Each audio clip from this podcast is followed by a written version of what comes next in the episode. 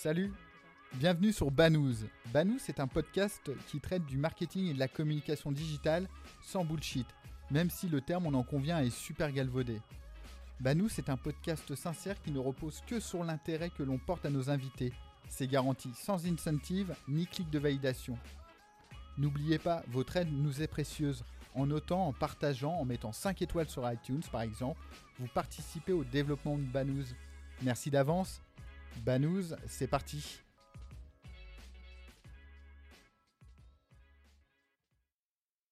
Bonjour Benoît. Bonjour Laurent.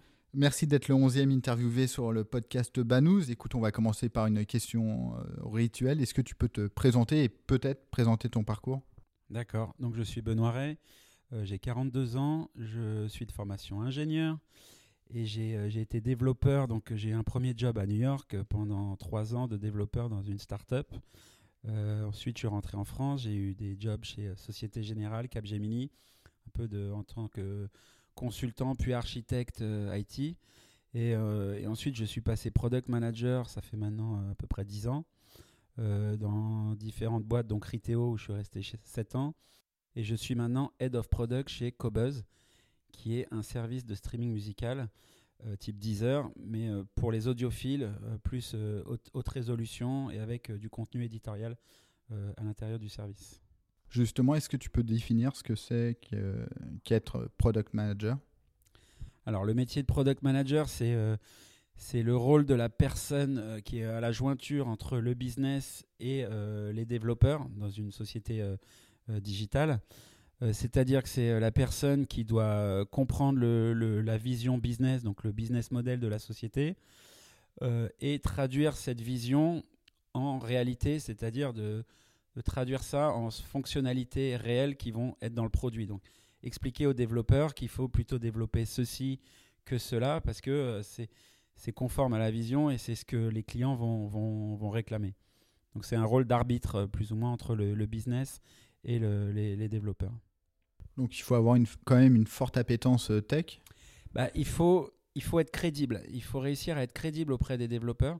C'est-à-dire qu'on n'est pas nécessairement, euh, le, il faut pas tout comprendre, mais il faut avoir une, bonne compréhension des impacts techniques de ce qu'on leur demande, parce que si tu leur demandes de, demander de créer une fusée avec deux pneus et, euh, une planche, ils n'y arriveront pas. Donc il faut dire, OK, avec les moyens qu'on a, le temps qu'on a et les objectifs qu'on a, qu'est-ce que euh, de manière réaliste on peut, on peut créer. Et c'est là qu'il faut trouver les petits compromis qui vont faire qu'on va réussir à atteindre des objectifs coûte que coûte finalement en, en rabotant telle, telle fonctionnalité plutôt que celle-là et en faisant les, les bons choix. Est-ce que tu as une méthodologie particulière? En fait, finalement, comment ça se traduit dans la pratique, ce que tu dis?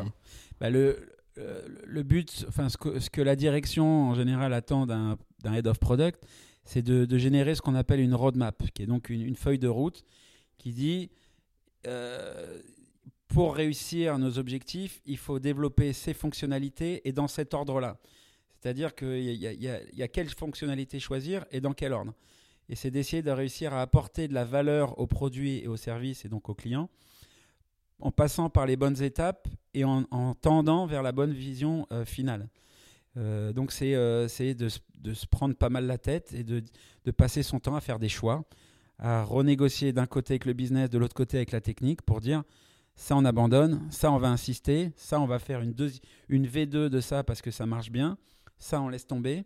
Et, euh, c'est un arbitrage permanent euh, qui, doit être fait. Bah donc en fait, il faut avoir une vision ultra transversale en fait de, de la société avoir une vraie appétence commerciale, technique, etc. C'est ça. On peut pas se permettre de dire euh, non moi le marketing ça m'intéresse pas, c'est nul, ou les commerciaux ils me gonflent, j'ai pas envie de leur parler parce que ou, ou, encore pire, les développeurs, ils, ils, comprennent rien au business, je vais pas perdre du temps à leur expliquer.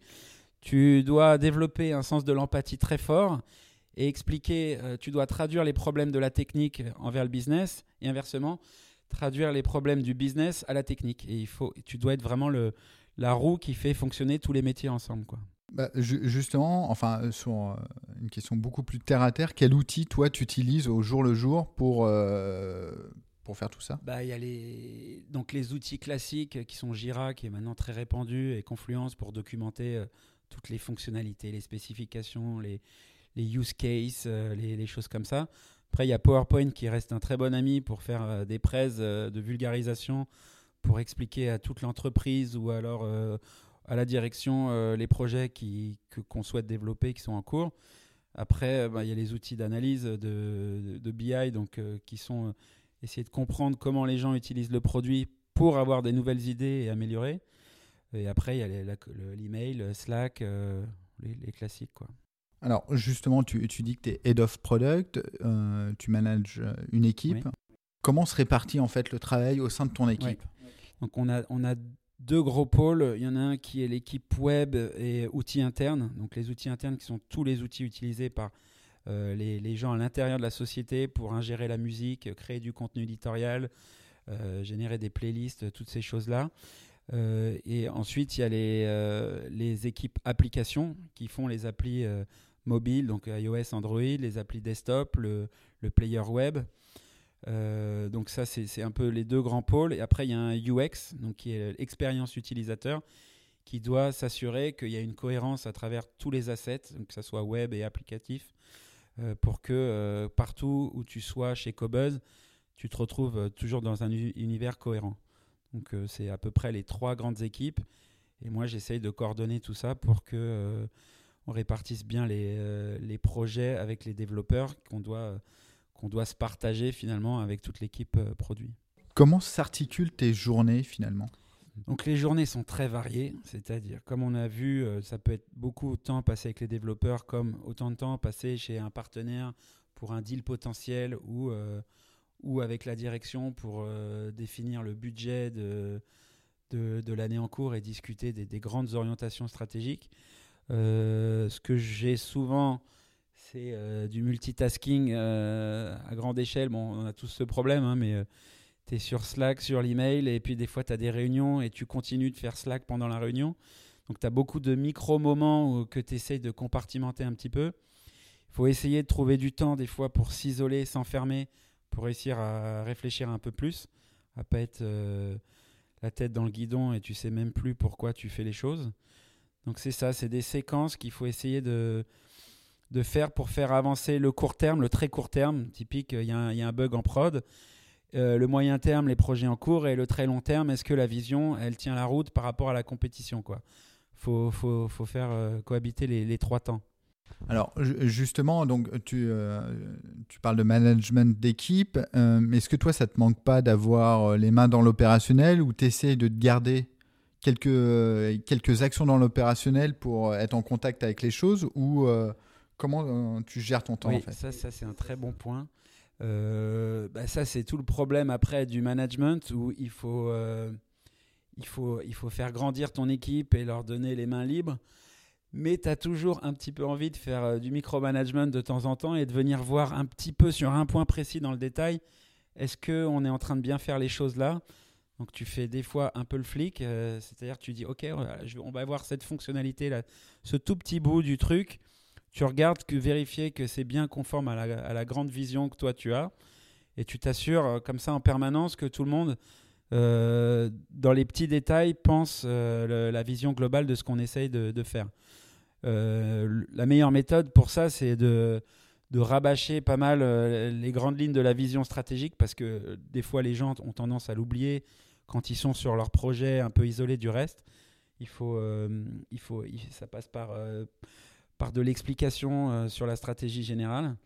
mais j'essaye de laisser mes équipes tranquilles et de ne pas venir les embêter dans l'opérationnel par rapport à tout ce que tu dis, j'ai quand même l'impression que euh, pour être un bon PM, il faut, il faut être passé par la case développeur.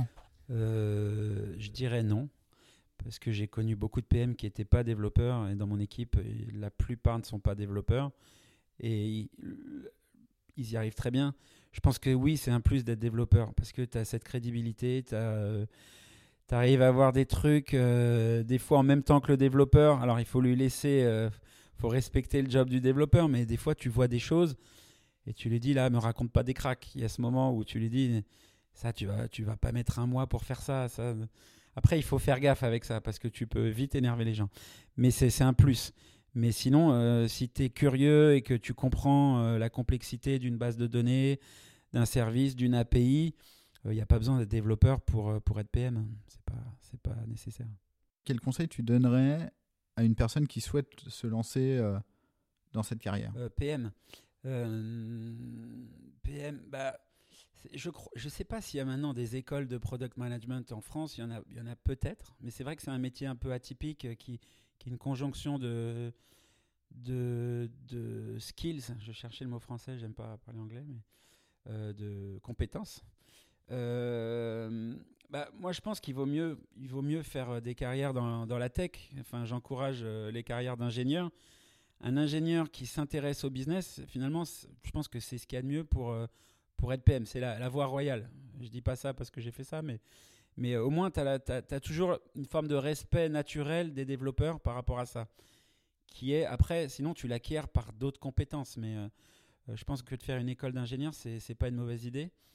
Et, mais par contre, et c'est vrai que c'est le défaut des Français, de ne pas penser à ses business. C'est-à-dire qu'on est capable de concevoir des très beaux produits, mais pas nécessairement de les vendre. Et le PM est censé pallier à ça pour penser euh, comment tu vas déployer ton produit chez les commerciaux, comment tu vas faire le marketing, comment tu vas être malin.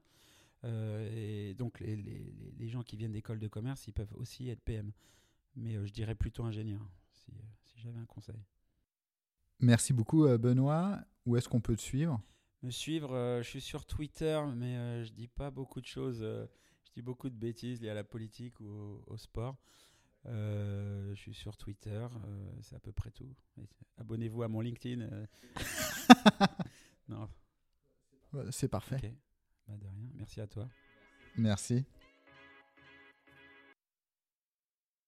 Cet épisode de Banous est terminé. N'hésitez pas à le partager ou à le liker sur les différents réseaux. Pour nous contacter, retrouvez-nous sur Twitter alias Banous. À bientôt.